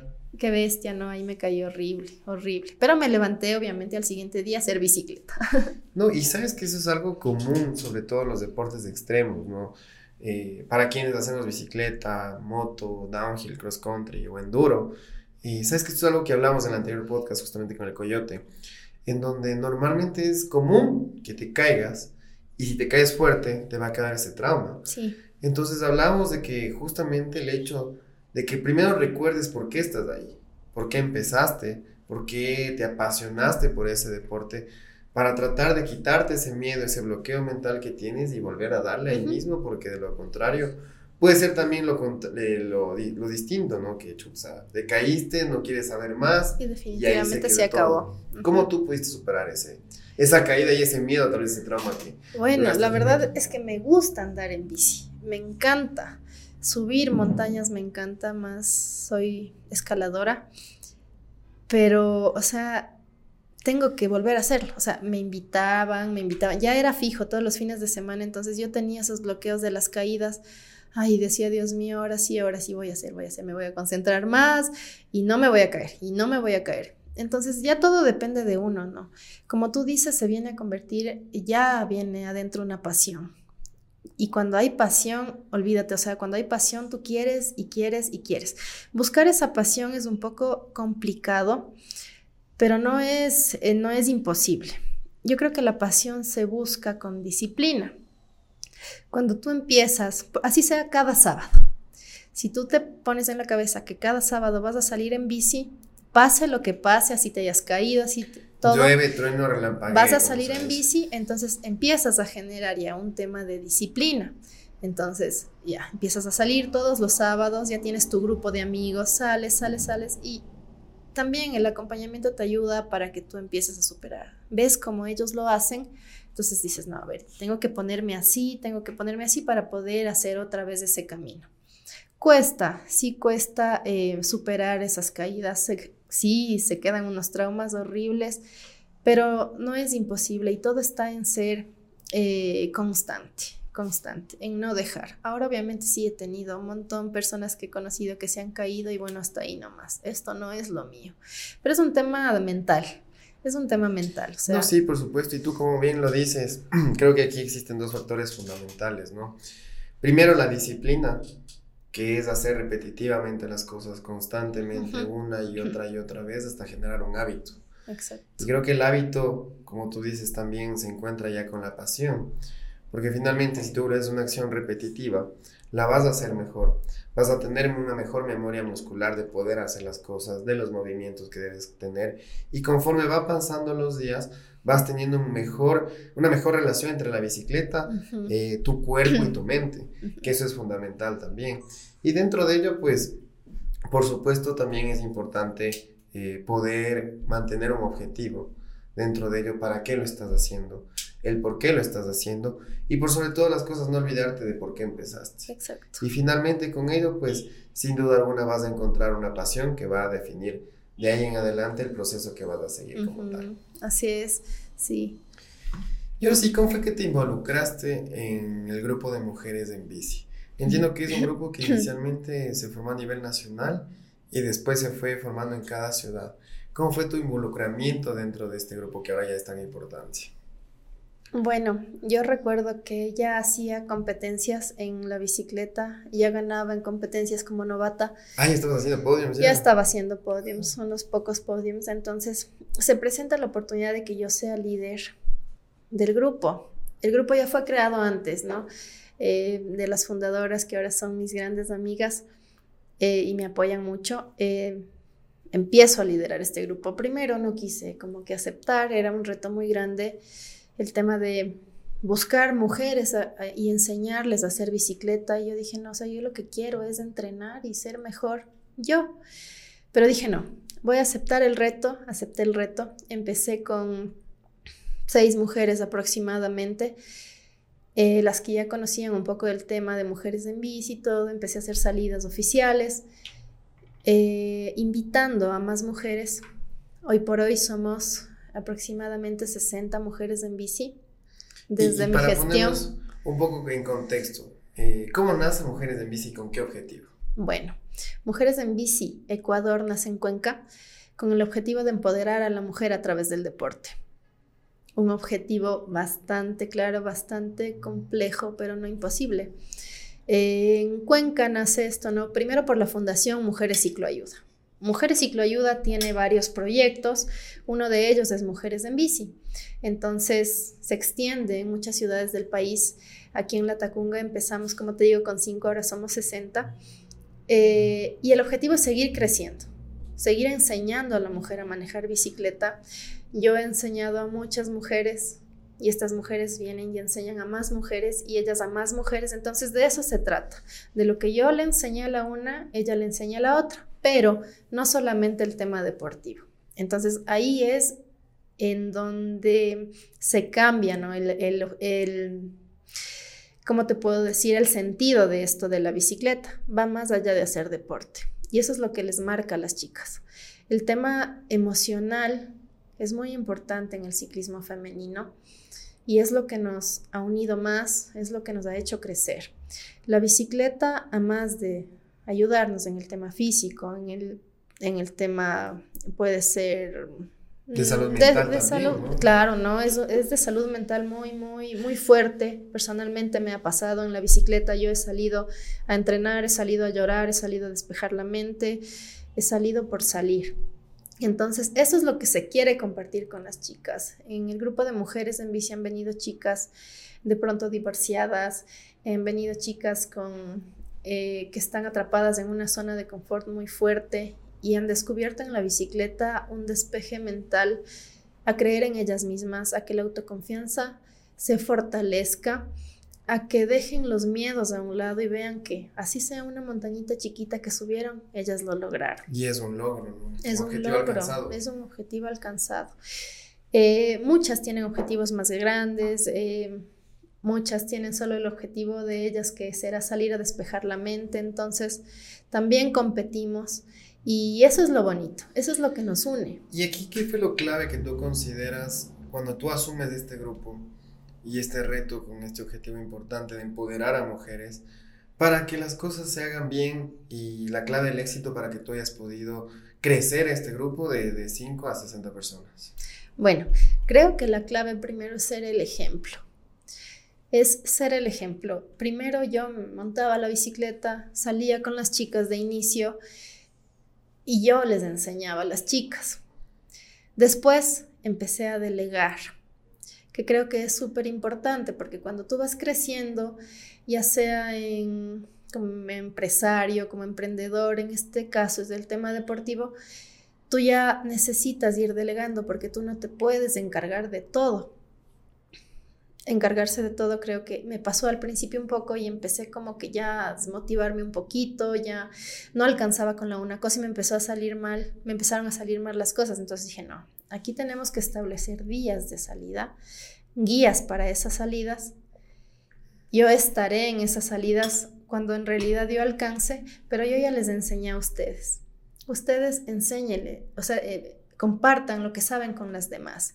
Y de esa manera seguimos creciendo, porque yo no puedo estar con las 60 chicas enseñándoles lo que yo sé. Entonces, cada una ya aprendió una cosita y sigue enseñando, sigue invitando, sigue enseñando. Entonces, creo que la clave es primero dar el ejemplo, primero estar tú ahí de inicio y después empezar a delegar, a delegar y a delegar con las personas obviamente comprometidas. Siempre las chicas cuando entran al grupo, yo les pido el compromiso. El compromiso de que si entraron, se involucraron, ellas también enseñen lo que van aprendiendo. Y no solamente a montar en bicicleta, sino enseñen lo que nos da la bicicleta en el tema emocional, que es lo que como mujeres nos motiva más a hacer este deporte. Es un deporte de alto riesgo, rompemos muchos estereotipos. El tema de que una mujer haga un deporte extremo, muchas veces las, abuelitas nos ven y la, la guaricha, la carichina, una mamá, una, una señora de más de 50 años montando bicicleta, subiéndose al Putzalagua y bajando. Entonces, eso es lo que eh, nosotros también queremos compartir, ¿no?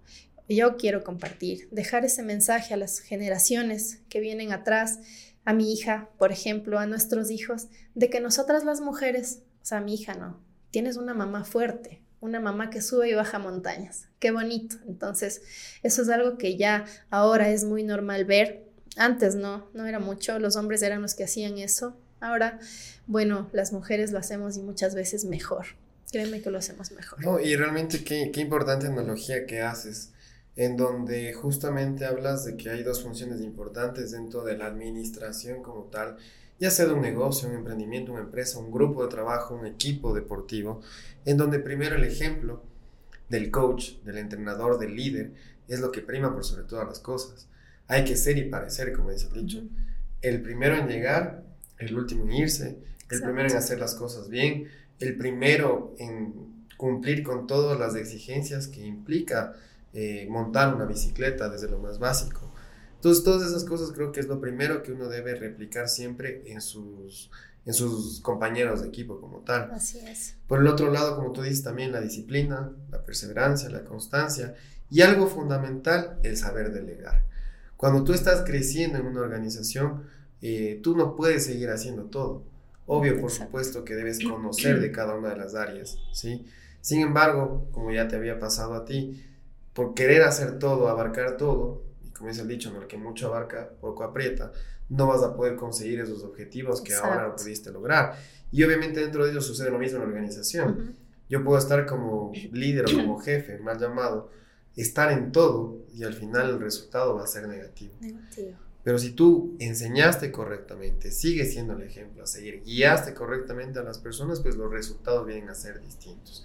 Y obviamente, si es que ese proceso fue muy bien eh, elaborado y diseñado y ejecutado sobre todo, pues los resultados claramente son los que ahora todos los estás teniendo. Así es. Y dentro de este proceso, ¿cómo fue trascendiendo el tema de que ahora ya organizan carreras?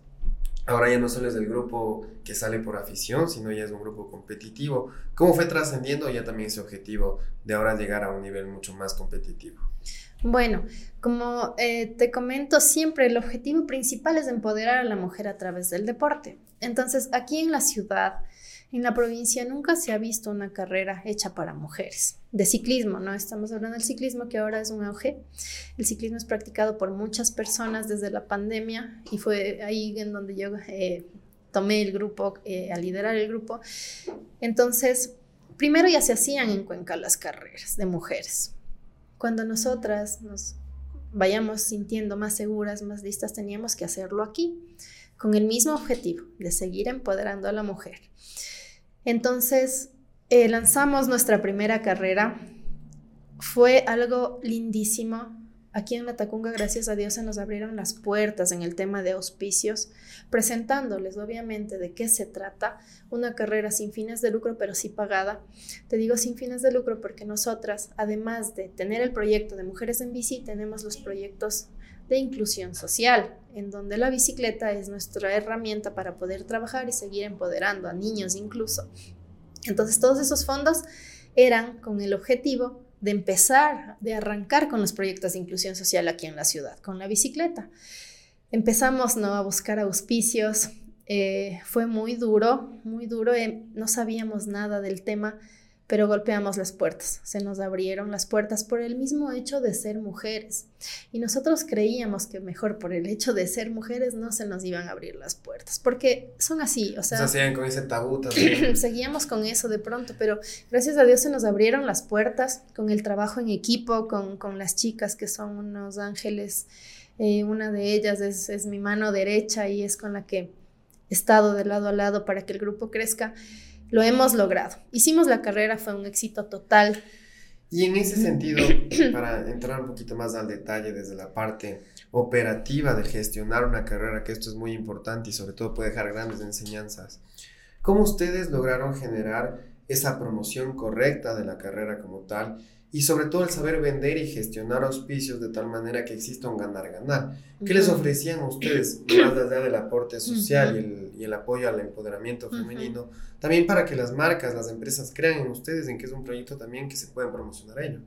Bueno, obviamente eh, era una carrera que se estaba replicando aquí, que sabíamos que en Cuenca tuvo resultados muy grandes, nosotros obviamente que les ofrecíamos que la marca esté presente en las camisetas, en los jerseys, que la marca esté presente en el lugar, en el punto de partida, de llegada, además de la publicidad, que ahora obviamente eso es muy importante. Y ellos, bueno, creyeron en nosotros porque les presentamos así el, proyecto. O sea, esto es algo que se va a ver en todo el país. Y qué bonito que una marca, una empresa como la suya pueda apoyar a este, a este proyecto tan lindo de empoderar a la mujer a través del deporte. Entonces, fue algo, algo muy, muy, muy lindo. Eh, instituciones financieras, instituciones públicas, otras privadas muy grandes, nos apoyaron estuvieron, vivieron la experiencia. Bueno, entonces, o sea, lo que en sí ganan estas empresas es posicionamiento de la marca, ¿no? De, de, lo que ellos hacen, de sus logos, en, apoyando estas carreras, estas carreras de alto impacto como tal. Carreras de mujeres no hay en todo el país, solo las hacemos nosotras, solo las hacemos las mujeres en bici a nivel nacional. Entonces, nos apoyan muchas marcas. Una, eh, tenemos dos marcas madres a nivel nacional quienes sí se han involucrado totalmente, han creído en estos proyectos. Y bueno, ahora mi trabajo aquí es buscar apoyo local también, que se sumen y, que, como tú dices, se posicionen en el, en el mercado también, que sean conocidas a nivel nacional.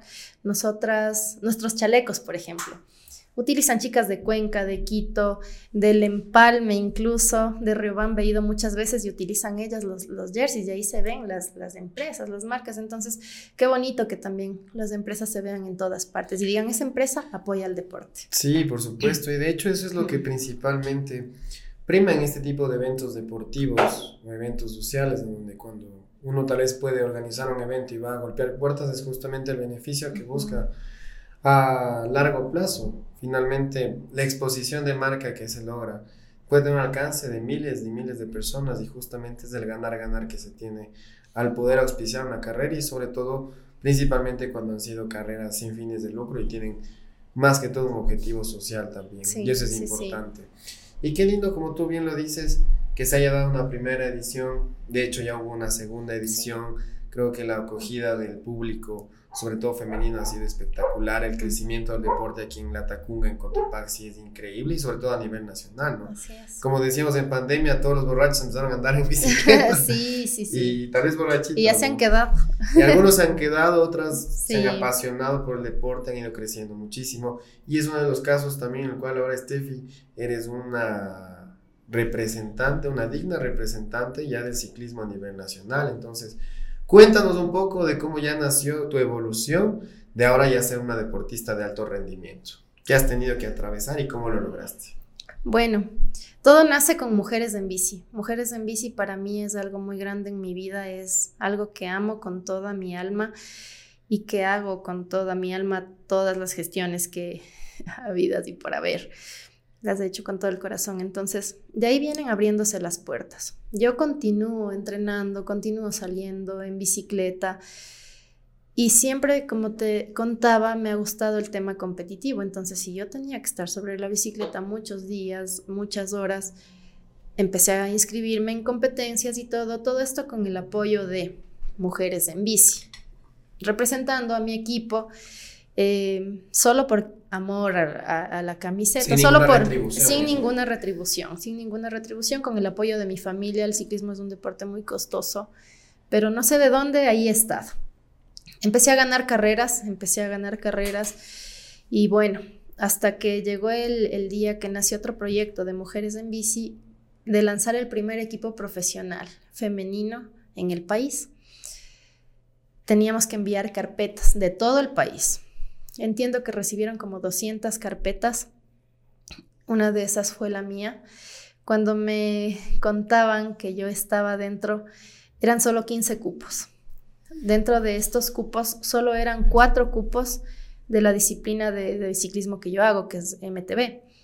Entonces me llamaron y dije, y entré al equipo profesional y dije, Dios mío, cumplí un sueño porque Siempre yo he tenido el sueño de, no sé, en cualquier deporte yo ser una profesional en ese deporte y llegar muy lejos. Cuando me dijeron eso, no lo podía creer. Primero me emocioné tanto y dije, aquí primero lo que necesito es el apoyo de mi familia, de mi hija, porque es, es un compromiso muy grande en el que yo tengo que estar mucho tiempo entrenando, sacrificar el tiempo de mi familia, de mi hija también, sacrificar ya ahí sí el tema social, de las amistades y todo. Entonces dije, igual es lo que quiero, lo voy a hacer. Empecé a hacerlo, eh, tuve muchas trabas mentales. Una de esas, y creo que es la que siempre he tenido, es no creer en mí misma. Eh, las personas me elogiaban y todo, pero yo no podía elogiarme, o sea, sentía que todavía no estoy tan alto para poder yo decir lo que soy. Y el tema de no creer en mí misma, eh, no sé, a pesar de eso yo he seguido creciendo, o sea, he seguido demostrando. Y eso tenía que cambiar en mí. Entonces empecé a tener, a cambiar el chip. Dije, no, yo tengo que volver a entrenar, tengo que seguir entrenando seguir mejorando para seguir demostrando quién soy. y créeme que hasta ahora no entiendo muy bien cómo estoy donde estoy. Pero me pongo a pensar y me pongo a analizar y digo, es simplemente la pasión con la que yo me he involucrado en este deporte. Las ganas, la disciplina, el esfuerzo, el sacrificio, el querer hacer las cosas, el tener que dejar unas por hacer lo que yo amo, el tener que decirle a mi hija, aunque está muy chiquita todavía, eh, mi amor, dame tres horas de tu tiempo para yo poder cumplir mi sueño. Entonces ahí viene también el tema de que como mamás, nosotras podemos cumplir sueños deportivos. Cualquiera que sea el sueño, puede ser otro sueño también, como emprendimiento y todo, pero las mujeres también podemos ser deportistas. A pesar de tener un hogar, de tener una hija, de tener hijos, también podemos destacar en el deporte. No es una traba, con esto quiero decir que no es una traba ser mamás y ser deportistas porque yo ya lo logré y es algo que comparto con las chicas, que comparto con la sociedad y quiero compartir. Entonces ahora estar en donde yo estoy, eh, lo que quiero eh, lograr estando donde estoy es inspirar, inspirar a las mujeres, inspirar a la mujer a que a que a empezar algo y a cumplir un objetivo, sea este cual sea, eh, pero tomando en cuenta que el proceso es lo más importante. Entonces nosotros nunca podemos empezar algo y querer llegar al objetivo tan rápido. El proceso es lo más importante, el ser disciplinada, como te digo, el sacrificar muchas cosas, en subirse y bajarse y caerse, en, en, caerse, levantarse, eso es lo más importante. Entonces ahí se define la pasión. si tú te caes te levantas, te caes, te levantas, te caes, te levantas y te sigues levantando, entonces vas entendiendo que eso sí va siendo una pasión. Ya, formar parte de tu vida. Formar parte de tu vida, un hábito también. Y dentro de ello, ¿qué implica ya ser un deportista profesional de élite? Eh, anteriormente hablamos de que ya ser un deportista profesional ya es vivir del deporte como Entonces cuéntanos un poquito para ti ya cómo es este escenario ahora. Bueno, ser deportista de élite conlleva muchos sacrificios, ¿no? Tengo que entrenar todos los días, no descanso casi nada, además obviamente de cumplir mis responsabilidades como mamá, de estar en la casa, de llevar todo como una mujer normal, pero adicional a esto, mi día empieza a las seis, mi hija se va a la escuela, empiezo a entrenar, regreso de entrenar, cumplo mis labores, el tema de proyectos y todo, que, yo gestiono. En la tarde otra vez voy a las labores. Y en todo eso estoy caminando, estoy, a veces voy en bici, a veces regreso en bici. yo, la, bicicleta viene a ser parte ya de, mi, día a día. de mi día a día, de mi día a día totalmente. Entonces, los viernes, por ejemplo, eh, muchas personas ya se van de farra, ¿no? O los sábados. Entonces, los viernes yo me acuesto tempranito porque al otro día tengo que levantarme a hacer un fondo de cinco horas. Eh, los sábados no puedo ir a una fiesta porque me acuesto igual temprano, al domingo tal vez tengo una carrera. La alimentación es algo que igual no se puede eh, estar, o sea, como, como, los demás, digamos así, como una persona que no es deportista. Uno tiene que cuidarse mucho en la alimentación, que ya que los fritos, que esto, que el otro, pero creo que cuando a uno le gusta, cuando es una pasión, ya no es sacrificio. Al principio viene a ser sacrificio y lo entiendo, me ha pasado, viene a ser sacrificio, pero después eh, dices, no, esto yo amo, esto me gusta, tengo el apoyo de todos, entonces me cuesta, pero estoy donde yo quiero estar. Cuando entré al equipo profesional, mi meta era eh, participar en una carrera internacional. y voy a hacer una carrera internacional. Ah, qué chévere. En este septiembre voy a hacer una carrera internacional. Me estoy preparando para eso, me está costando un montón, pero es lo que quiero. Entonces, y el objetivo está ahí. Entonces nunca... ¿A dónde, ¿A dónde vas a la carrera? Me voy a ir a Perú a hacer la carrera Machu Picchu Epic. Hay ah, seis carreras épicas en el mundo. Esa es una de las seis, son cinco días de MTV a full. Entonces voy a cumplir ese sueño. No, desde ya realmente qué motivante y como te vuelvo a repetir, eh, sin duda alguna es un orgullo poder tenerte acá y que seas esa fuente de inspiración, no solamente para las mujeres, sino también para los hombres también, como bien lo dijiste antes, hay mujeres que andan más que los hombres y lo he visto, lo he palpado también. Y pues que ya tú estés trascendiendo, cumpliendo tu sueño y siendo un ejemplo que a pesar de, de, ser mamá, de tener muchas más labores en el día a día, tú lo lograste, tú la rompiste y la vas a seguir rompiendo sin duda alguna porque estoy eh, completamente seguro de que en Perú la vas a romper, vas a sacar un podio y desde ya augurarte el mayor de los éxitos, mi querida Steffi. Gracias, Alex. Sí, la verdad es algo que, como te digo, no me lo creo. Ese es algo que quiero cambiar en mí. Todas las personas creen en mí, pero de pronto algo en mí no, no, no. Y creo que es porque siempre quiero más. Siempre quiero más y no me conformo con lo que hago, porque quiero llegar a más. Y eso es algo que quiero compartir también con, con todas las personas, ¿no? O sea, plantearse el objetivo es, es tan fácil Hacer el proceso es lo más difícil, pero no es imposible. Eh, es un tema de 100%, creo que es la disciplina y tú conoces de eso, es la disciplina. Y es el tema de fracasar muchas veces, es el, y el tema de, estar ahí, de persistir. También eh, de ser resiliente, porque en la vida, eh, bueno, nos, a todos, no, tenemos que atravesar por montón cosas, montón problemas, montón caídas, pero el tema está ahí en levantarse, en seguir, en seguir, en seguir. Hay que cumplir sueños, hay que cumplir sueños a pesar de todo, hay que estar ahí, hay que marcar la diferencia y lo poco que uno sabe compartir con el otro, porque de eso se trata, de crecer en conjunto.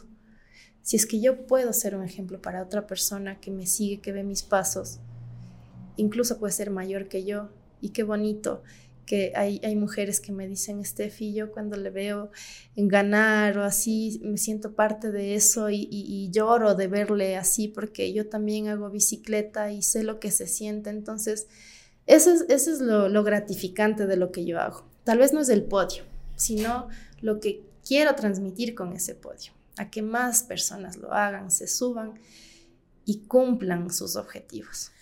No, realmente todas las palabras que, que tú dices, sin duda, pues contagian de mucha energía positiva, de mucha motivación, sobre todo, que es lo que a veces necesitamos y que siempre necesitamos de esa persona que esté al lado empujándote, motivándote para que, además de ser un ejemplo, también digas, dale, tú puedes y lo vas a lograr, cualquier objetivo. Y para ir terminando este interesante episodio que eh, como te digo, a mí me, tiene, me llena de mucho sentimiento, de mucha motivación. ¿Tú piensas vivir del ciclismo? ¿Es tu objetivo ya de aquí a largo plazo? ¿Cómo te ves en, ya ahora como ciclista profesional?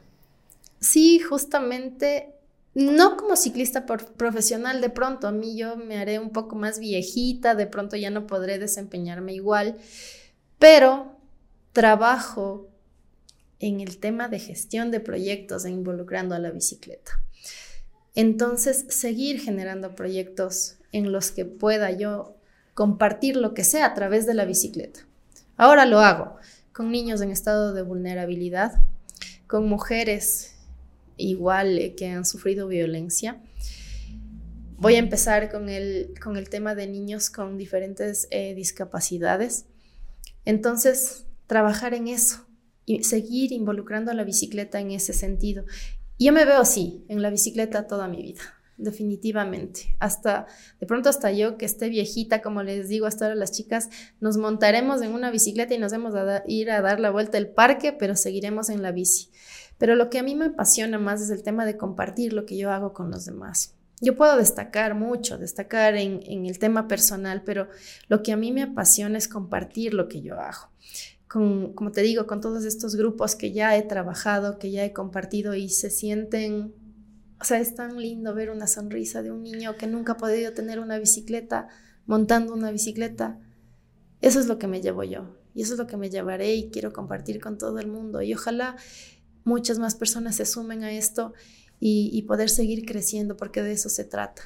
No, qué hermoso, la verdad, poder escucharte decir estas palabras tan lindas y que se notan que son de corazón, porque realmente llegas a conmover y sobre todo eh, pensando en la sociedad y sobre todo en los más vulnerables, que pienso que no hay un objetivo más trascendental que el poder generar un equilibrio social y eso en todos los ámbitos. Y qué mejor que tú ahora lo puedas hacer desde la bicicleta. Y finalmente, pues Steffi, también eres una emprendedora.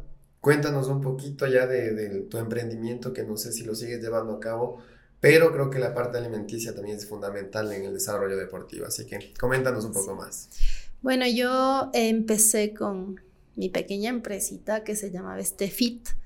Esta empresa nace porque yo hace años atrás me enfermé me dio, tuve una enfermedad muy grave, estuve a punto de entrar a terapia intensiva. Salí de eso y mi alimentación era demasiado estricta, demasiado estricta, me frustré muchísimo, o sea, casi me muero.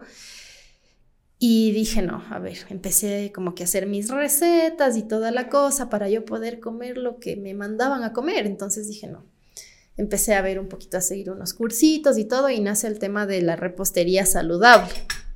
Empecé a hacer tortas y todo eso y dije, quiero esto que prueben los demás. Entonces empecé, sí, tenía un grupo de, clientes diabéticos, celíacos, niños diabéticos, a los que yo podía eh, darles un postre. Entonces ahí también me venía, ¿no? Toda mi vida ha sido como que gratificante el poder compartir lo que yo hago, lo que yo sé. Entonces, bueno, después eh, se viene, ¿no? Empecé ya a estudiar, seguí un curso de repostería saludable eh, y dije, ya voy a cambiar el tema de la marca, entonces, y, creé Biscotti. Ah, ya cambiaste este, ya, ya, se llama Biscotti. ¿Por qué cambiaste de a Biscotti? Porque quería algo em, un poquito más sofisticado, un, un, logo más bonito, entonces mi logo es una almendra con unas hojitas, entonces dije, bueno, voy a cambiar esto porque ya estudié, entonces ya, voy a cambiar, y entiendo como que mejor, claro, ya entiendo. Entonces, empecé con biscotti, igual obviamente con la misma línea de repostería saludable. Empecé, como todo emprendimiento es durísimo al principio, empezar primero a ver tus clientes, a entregar a domicilio, así sea una cosita. Empecé y todo eso, pero la bicicleta pegó un poco más fuerte en mi vida, en mis prioridades y eso se vino quedando un poquito de lado. Eh, ahora con Biscotti lo único que hago es distribuir granolas saludables. Me he quedado con eso, las tortas he dejado de hacer por el tema de tiempo, ya mis prioridades son otras, tengo otros proyectos que generan más en mí, que, que son más, no sé, como que más lindos en el tema de la sociedad, de inclusión y todo.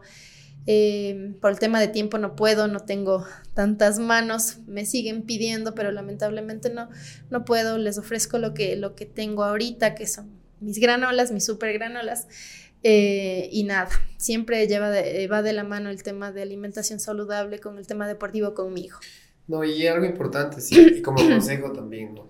Tienes un nicho de mercado importante porque eh, ahora la, alimentación saludable, sobre todo como tú hablas de la repostería saludable, no es para cualquiera. Es como tú dices, para tal vez gente que sufre, padece diabetes. Y realmente a quien no le gusta un postre, o sea, y que de pronto puedas comerlo y que es saludable y que no te va a afectar, o sea, cualquiera va a comprar. Probablemente en las ciudades es algo más difícil, pero sí no dejar de lado que ese proyecto tal vez en su momento pueda trascender y y llegar a nivel nacional, ¿no? Eso como una recomendación también. y pues finalmente, mi querida Steffi, ¿qué les podrías decir a toda nuestra comunidad de emprendedores, de deportistas que te están viendo, te están escuchando en este momento? Como consejo final para poder alcanzar sus sueños, para poder eh, salir a romperla en cada uno de esos proyectos que puedan tener. Bueno, como un mensaje lo que les puedo decir es, primero, que nada es imposible en la vida absolutamente nada. Como tú dices, como empresarios, como em, emprendedores, como deportistas, nada es imposible. Primero, ponernos un objetivo claro, después arrancar y después cumplir el proceso. Cumplir el proceso, así hayan mil caídas, el reto está en continuar. en seguir adelante. Lastimados y todo, pero en seguir adelante. Es como andar en bici, subidas, bajadas, caídas. Entonces la vida la relaciono mucho así y la comparto así para que todos ustedes vean que nada es imposible. Soy mamá, soy ciclista, ahora ciclista profesional y creo que todos podemos lograr ser eso. Obviamente si tenemos un tema deportivo en, la mente, pero creo que todos deberíamos también tener una pasión deportiva adicional a lo que hacemos en el día a día, porque el deporte es algo que abre muchas puertas y además abre nuestras mentes para poder tener una vida, primero saludable y una, y una vida eh, que, rompa muchos estereotipos en la sociedad. Y como mujer lo que, lo que les comparto es que las mujeres somos fuertes, es algo que yo les digo a todas mis alumnas desde los cuatro años, las mujeres somos fuertes. Y les pregunto, ¿qué somos las mujeres fuertes? Porque somos fuertes y podemos cumplir muchas cosas con o sin acompañamiento. No, espectacular tu mensaje, Steffi. Realmente creo que va a calar profundo en la mente, en el corazón sobre todo de todas las mujeres, ¿no? Ahora nos hemos enfocado mucho en la mujer y espero que se hayan sentido muy empoderadas y se puedan sobre todo enfocar en que sí pueden hacerlo, que sí pueden lograrlo y pues aquí tenemos un claro ejemplo de que así lo van a hacer. Así que Steffi, te agradezco un montón por haber estado aquí en este episodio y de igual manera pues eh, recuerden a todos los que nos están viendo, están escuchando, suscríbanse a nuestro canal, aquí tienen el botoncito para que lo puedan hacer denle mucho amor, mucho cariño, déjenos un like, que eso siempre es importante. De igual forma, si es que pueden dejar comentarios indicándonos qué les, qué les eh, pareció este capítulo, este episodio de Cagarla, Romperla. Y pues por supuesto también agradecerle a todo mi equipo de producción que siempre está presente aquí haciendo que las cosas pasen. A mi familia también que me está viendo, que me está apoyando, que son los primeros en ver los episodios. Y por supuesto, pues también a toda la comunidad de emprendedores que hacen que este proyecto también sea posible. Y recuerden siempre, salgan a romper la carajo.